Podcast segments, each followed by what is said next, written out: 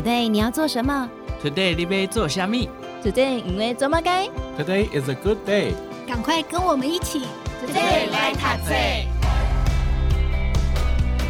Hello，大家好，欢迎收听《Today 来读册》，我是笑鱼。面对创伤呢，其实我们的心理韧性跟复原力，其实比我们想象的都还要更高哦。那么今天来跟大家分享这本书籍，叫做《弹性心态》。在书当中呢，有提到说要提升心理韧性，有三个很重要的信念，就是保持乐观、不畏挑战以及相信自己有能力应付。那么具体我们应该怎么做呢？我们可以怎么样有意识的来运用？在今天我们邀请到两位来宾，今天首先邀请的是《金周刊》出版社主编蔡伟荣主编来到节目当中，跟大家分享。主编好，嗨，大家好。好，那另外一位呢，是我们这本书籍的翻译者，同时也是临床心理师邱思华来到节目当中，跟大家分享。心理师你好。嗨，大家好。好，那我们先请教主编哦，就是作者提到心理韧性要具备三个信念嘛，请跟大家分享一下，作者建议大家怎么样去培养或是强化这三种能力。因为我相信大家可能会觉得说，呃，保持乐观，相信自己有能力应付，勇于面对挑战，那好像是一个很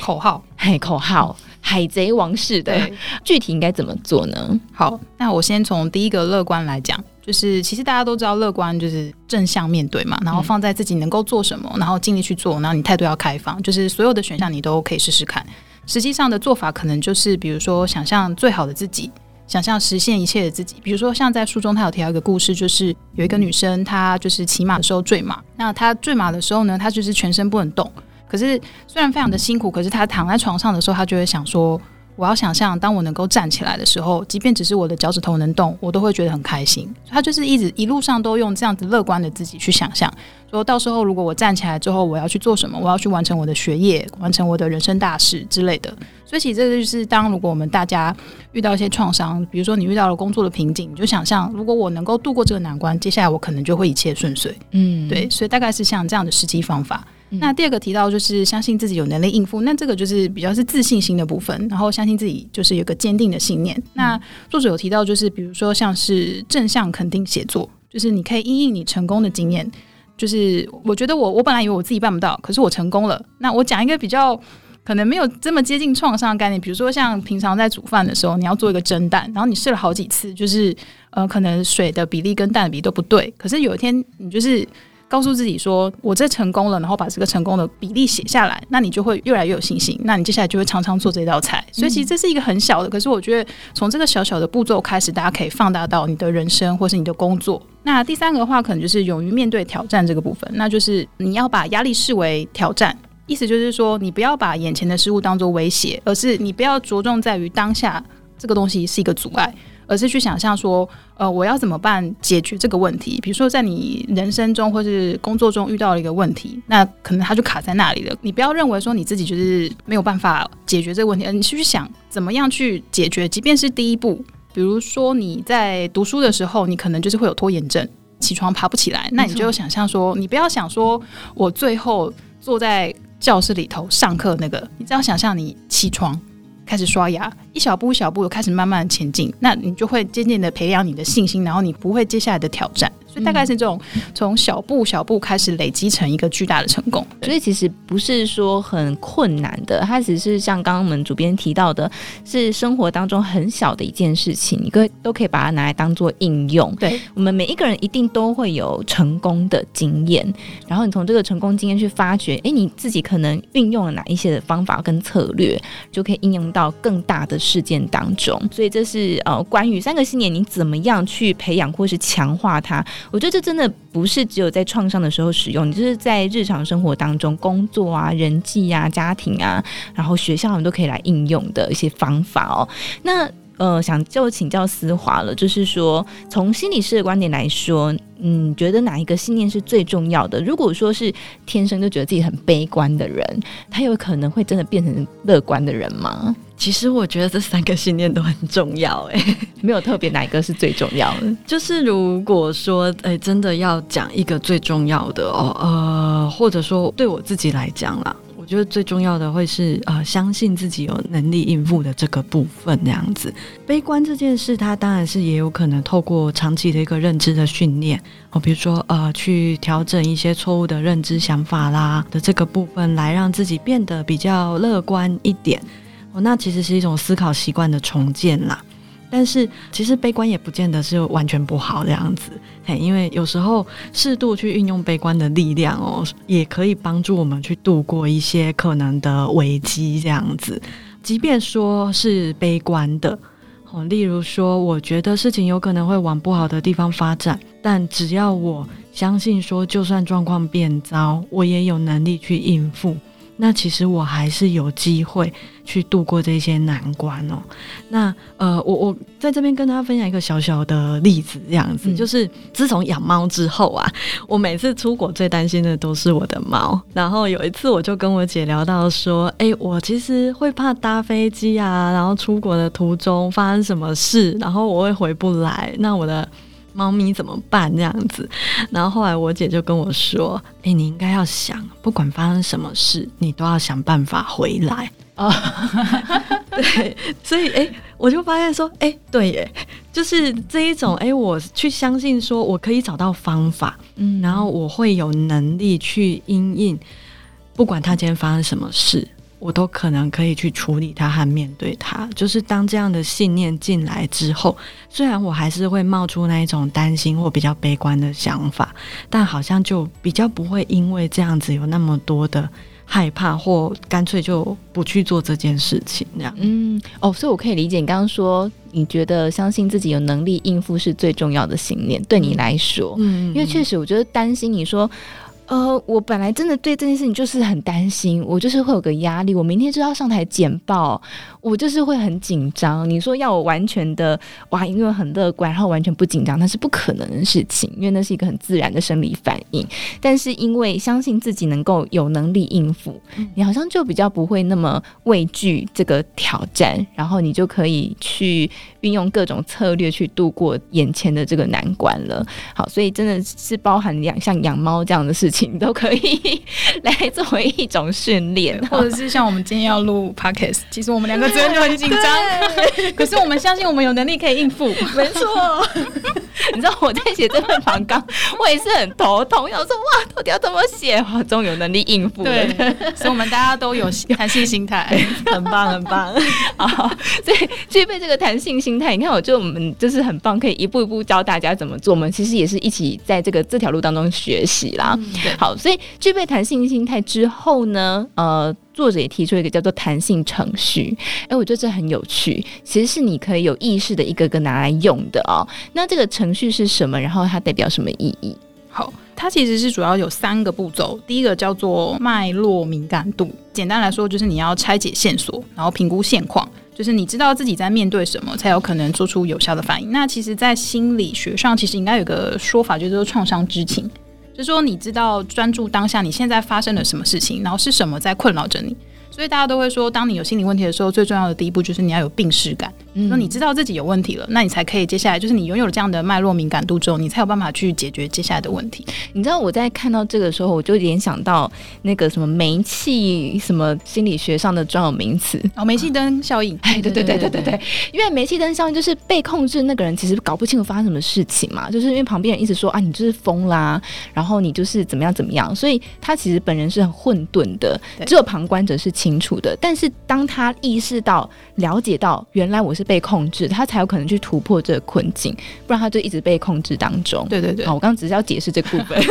OK，因为刚好在书中那个作者用了一个蛮有趣的，就是故事来讲。他就说有一个男生，他晚上出门去拜访他的朋友，那因为跟朋友聊得太开心了，回家的时候已经是半夜。那他半夜的时候要穿过一个公园，那就很暗嘛。那美国有些地方的治安可能没有那么好，所以其实半夜走路这种没有人的地方其实很危险的。他就是非常不幸的，他在穿越公园的时候被别人从背后重击，然后他就昏倒在地。那结果这个事情呢，就造成他有一个非常大的创伤，就害他不敢出门。这位就是在书中是叫保罗，他害怕出门，可是他发现他自己有这样的问题，所以他就开始为自己加油打气，说：“我现在知道我的问题就是害怕出门，那接下来我就是要一步步一步的来。”那接下来就会提到第二个，就是弹性程序，就是策略工具箱，就说你要去。观察你手边可以用什么样的工具或什么样的方法。那比如说提到我们刚刚讲的这位保罗被袭击的这个保罗，他就是去思考说他擅长做什么，那他可以做什么。嗯、故事里面讲的说，他知道他自己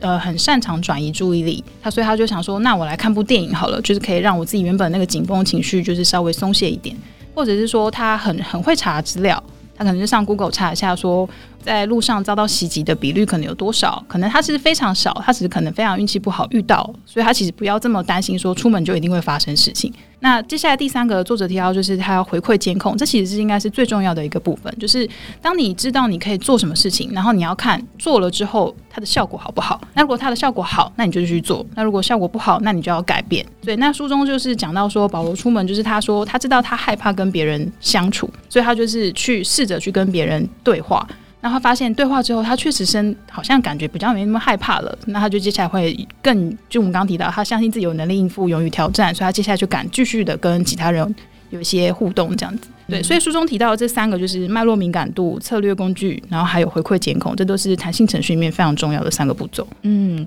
所以其实，在生活当中，真的可以应用的方式也很多。然后像刚刚提到的，其实，嗯、呃，就像悲观，它。好像在某些时候它不适用，但在很多时候它可能也适用。就是这些策略是因应不同的情境、情绪，可能会有一些不同的变化。然后最后你要去测试看看这件事情对你来说是不是有效果的。就是用一句我们这几年非常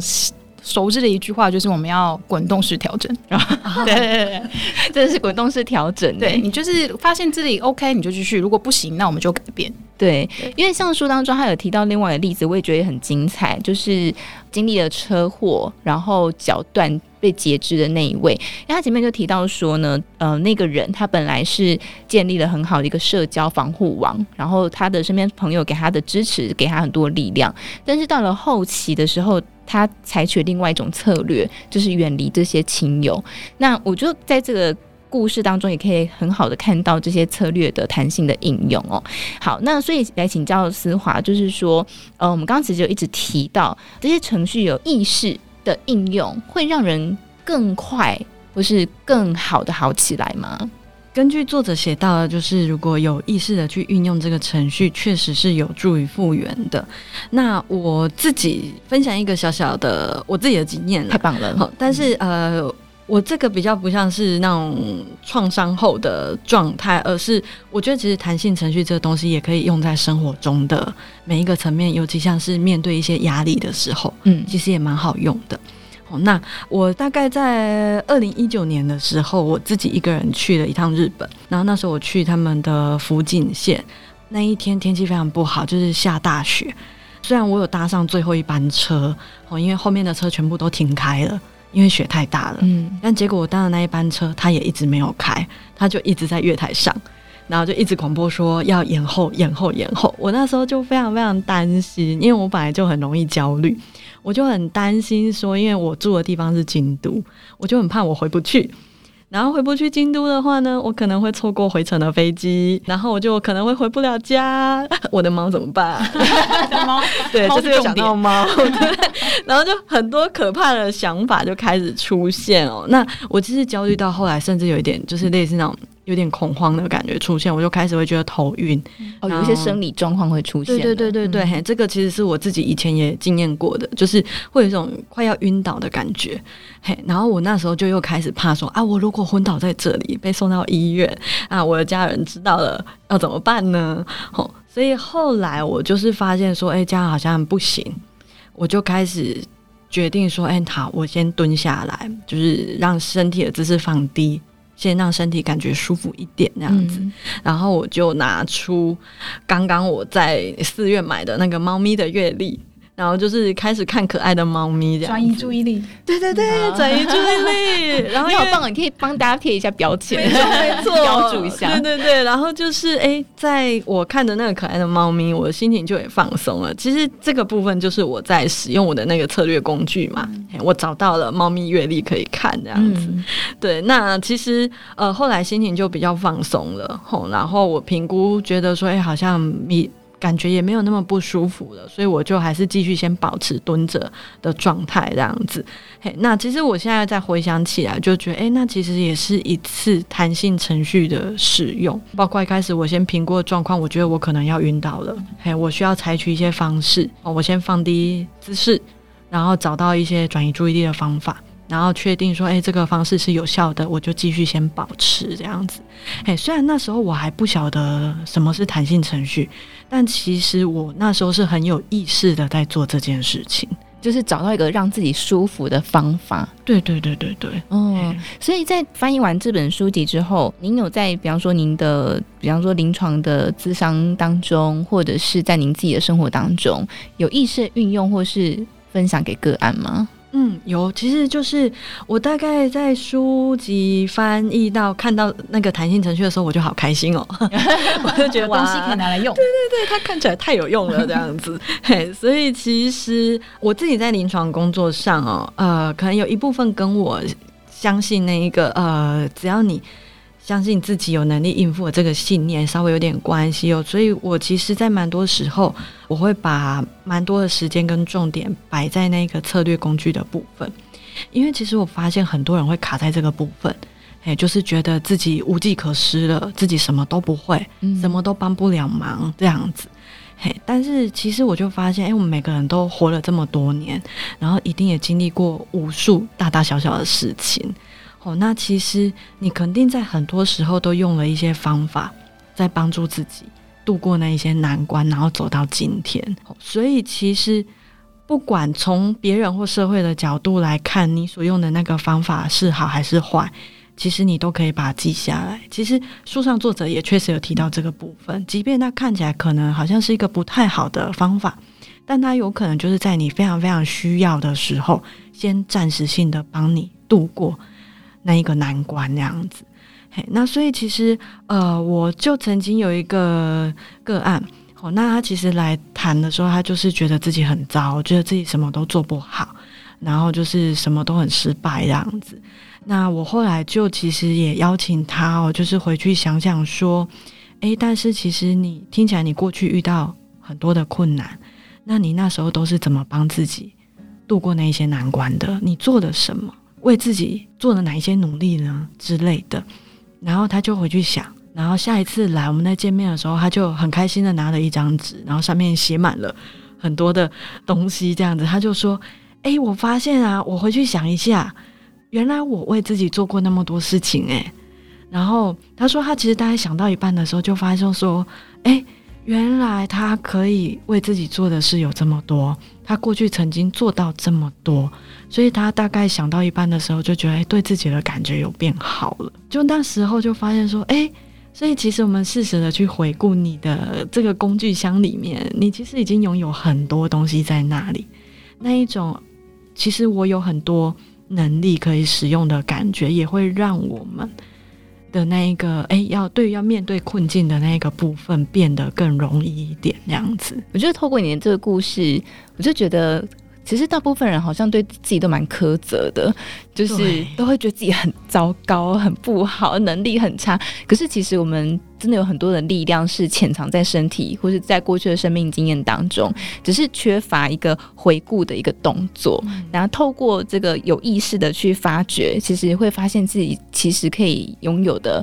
策略其实是很多元的。你知道，在看这本书的过程当中，我也一直想到，其实。呃，心理韧性或是心理心呃韧性的心态是可以训练的原因之一呢，就是过去在大陆有一个哈佛女孩刘亦婷，那她的父母怎么教导这个孩子呢？她让孩子在幼年的时候有一个训练叫做捏冰块，然后就是那个捏冰块不是会有一些感觉吗？好，然后呢，这个作者就在书当中描述说，这个女孩怎么样去度过捏冰块这个过程。就是女孩就说哦，一开始觉得有点麻麻的，所以她就开始去唱歌，分散自己的注意力。然后当她更开始感觉不舒服的时候，她透过阅读什么的说明书，又再去转移自己另外一个注意力，直到最后这块冰融化了。然后说哇，我做到，我做到了。她是这样从小训练这个孩子。那我不是要大家都去捏冰块的，现在现在有点冷。对，好，这件事情是每一个人都可以训练的。好，然后所以你看，从小朋友到大人、成人，其实都可以来做这件事情。好，所以那在书当中呢，其实作者举了好几位创伤，然后还是活出呃很多动人的故事的例子。那刚刚伟荣其实也有分享几个，有没有再跟大家举例一个例子，是可以呃来跟听众朋友分享的？好，其实书中作者讲了非常多的故事，就是包含我们刚刚提到，就是呃坠马的这个故事，或是在公园被袭击。然后其实他也提到了那个非常知名的画家卡罗，就是他经历过车祸跟流产。那还有就是刚刚孝瑜提到的那个车祸的左腿被截肢的那个青年。还有，我觉得它里面有非常大的篇幅是在讲九一一那个事件，它分别就是有三个不同的位置，可能有人在北台，有人在南台，有人是在地下铁。然后他会用非常具细迷的叙述方式，然后来告诉我们大家说他们在当下是怎么样去应应，怎么样去运用他们自己的弹性形态跟弹性策略。那我个人觉得这些故事都非常值得大家来读看看，因为他们可以从故事中让你学到说，其实他们都做得到，你也做得到。那我个人其实最觉得印象深刻的呢，其实是故事一开始提到的，就是车祸，然后左腿截肢的这个故事。那我觉得会非常印象深刻的原因，是因为我后来也有把这个照片传给思华，就是他真的是个本人哦，真的耶，对，呃，不是真的是个本人，应该是说 他还活着，对，对，他不是一个虚构的故事。对，因为作者在书的一开始有提到他的本名，所以我后来就去好奇心之下，我就去查了一下，发现他其实你可以看到，就是大家如果有兴趣可以看书，然后去查他的英文原名，就可以看到照片，对，然后你就会看到他的照片当中。他真的没有左腿，可是他笑得很开心。对，他的左腿很像是被什么 PS 动画给他遮蔽掉的感觉。对，那你就会想说，哦，原来这个故事是活生生的，而不是说好像是一个虚构的。然后他都走得过来，嗯，他经历过这么多的痛苦，然后他可能左腿截肢，然后昏迷，然后像刚孝瑜讲，他跟选择跟朋友远离，然后中间还有一段时间是他完全没有办法站起来，因为他只要一站起来他就会头晕。他只能躺着顾小孩，就是他不是只有截肢这件事情而已，对，他后面还面对很多很多的并发症。嗯，对对对，对。那你看到我后来就是因为去查资料，看到这个照片的时候，我就觉得。如果他做得到，其实我们这些就是一般人，就是没有经历过这么重大创伤的人，你只是遇到一些小小的生活挫折，你要相信你自己办得到，因为他都办得到，你也一定办得到。所以我就是对于这个故事非常的印象深刻，尤其是在看了照片之后，我看的时候就是整个起鸡皮疙瘩，真的。对，然后马上传给思华看，然后思华说：“对，怎么会这么厉害？这样真的。”而且我我觉得最感动的是因为。他跟我们一样都是平凡人，嗯，我们有时候举一些知名人士的故事，你就觉得啊，因为他是林志玲啊，因为他是怎样啊，所以他，但是因为。这个作者举的这个真实的案例，他跟我们一样，就是一般平凡人，就是在一个很平常的一天，然后出去倒个垃圾，被垃圾车撞到。对，这种事情，就是你会觉得其实是台湾的新闻也经常可以看到的。嗯、但是他从这个这么巨大的创伤走出来，运用这个弹性韧性的心态，对，呃，跟这个程序。好，那想最后有没有什么特别想跟听众朋友分享的？我们先从思华来分享好了。我其实想跟大家分享一。段就是呃，日本有一位导演是枝裕和，他曾经说了一段我很喜欢的话哦。那在这边想要分享给大家，就是呃，他这段话是这样说的哦，呃，生活就是这样，千疮百孔之中也会有美丽的瞬间。我想捕捉的正是这一些瞬间。那我自己是觉得，其实创伤也有一点像这样的一个存在。苦难它会磨练出最深刻的灵魂啊！那很多时候很重大的体悟也都来自于痛苦这样子。那当然，我们不是说要美化受苦跟创伤这些事情，而是说也会希望大家都为自己记得啊，无论你经历过多少的苦难，或不管你觉得现在自己有多么的破碎不堪，或你觉得自己很糟。都请要为自己记得，你能够走到现在，一定是你也为自己做了很多事情，让自己能够度过那一些痛苦的时光。试着去看看那一些你为自己做的付出跟努力，你可能就会发现到说，诶，你能做到的其实很多，然后其实你就是你自己的英雄。嗯，这是我想要跟大家说的，好感动哦，太感动了，真的。好，那伟荣呢？我要引用思华的话，quote，对对对，因为他就是这次呃翻译完之后，他告诉我说他使用了那个策略工具箱，来帮助他的个案，我就觉得非常精彩，所以我就请他帮我们这本书写了一篇译者序。那刚好刚刚夏雨也有提到，就是他在书中引用了一句话，就是伤口是光进入身体的地方。对，我觉得这句话其实是希望透过就是我们这本书可以成为大家的。那道光进入他大大家的伤口，然后让他大家知道说，其实每个人都有复原这些伤口的能力。嗯、那希望这本书就是最好的一个媒介，这样子。嗯，太棒了！我刚刚本来想讲点什么，但我觉得句点在这边就好。